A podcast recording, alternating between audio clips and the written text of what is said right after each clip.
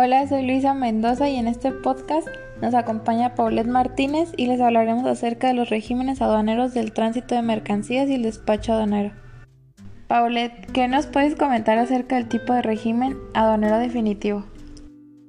Bueno, pues este tipo de régimen puede darse ya sea para la importación definitiva, donde la entrada de mercancías de procedencia extranjera tiene la finalidad de permanecer en el territorio nacional por un tiempo ilimitado, o para la exportación definitiva que consiste en la salida de mercancías del territorio nacional para permanecer en el extranjero por un tiempo ilimitado.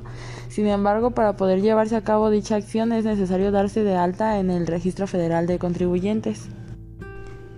Exactamente así, Paulette, pero además de los regímenes definitivos se encuentran los temporales, ¿no es así? Así es, Luisa. Este tipo de regímenes también pueden darse en cuanto a la importación y exportación de productos, siendo los mismos que los regímenes definitivos, es decir, la entrada y salida de mercancía de un país a otro, pero con permanencia temporal, con un tiempo determinado y un par de un objetivo y parte de un objetivo específico, perdón, regresando a su país de origen sin transformaciones. Sin embargo, dentro de estos regímenes también se encuentra el depósito fiscal que consiste en el almacenamiento de mercancías de procedencia extranjera o nacional en almacenes generales de depósito que puedan prestar este servicio en términos de ley general de organizaciones y actividades auxiliares del crédito. Claro, además recordaremos que estos depósitos pueden estar ubicados en puertos, en las fronteras o incluso en los aeropuertos bajo la supervisión de un agente aduanero y se tiene que llevar un control del estatus que tiene la mercancía al reposar dentro del depósito, por ejemplo, su entrada, movimientos, un despacho total o parcial, los inventarios o la desconciliación de los productos. Así es, próximamente deberíamos de hacer un episodio hablando únicamente de este tipo de regímenes, ¿no crees? Mm, creo que sería bastante bueno tener un conocimiento más profundo de este tema. Sin embargo, ahorita por cuestión de tiempo, pues me gustaría que habláramos un poco más acerca del tránsito de mercancías y del despacho aduanero y creo que tú eres la persona adecuada para hablarnos de estos temas.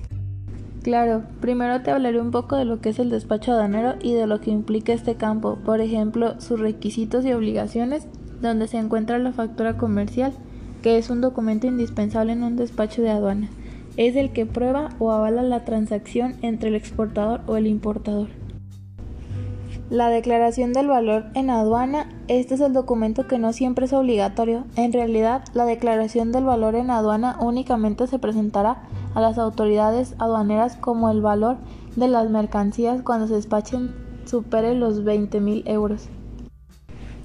El propósito de este trámite es determinar cuál es el valor de la transacción para poder fijar la base imponible sobre la que se aplicarán los derechos arancelarios.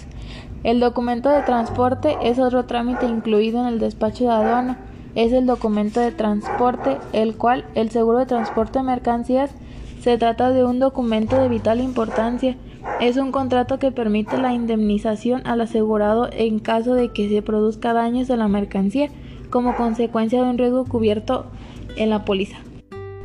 Exactamente, y entre estos documentos también es necesaria la lista de carga o la list, ¿no es así? Ya que también es un documento comercial que suele adjuntar a la factura y a los documentos de transporte.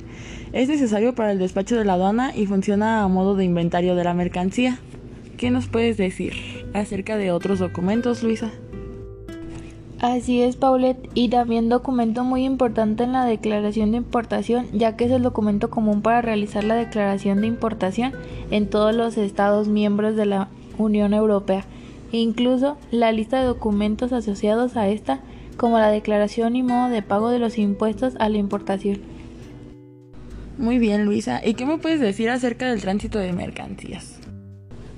Pues mira, Paulette, el régimen interno consiste en el traslado de mercancías bajo control fiscal de una aduana nacional a otra, es decir, la aduana de despacho envía las mercancías nacionales o nacionalizadas a la aduana de salida para su exportación.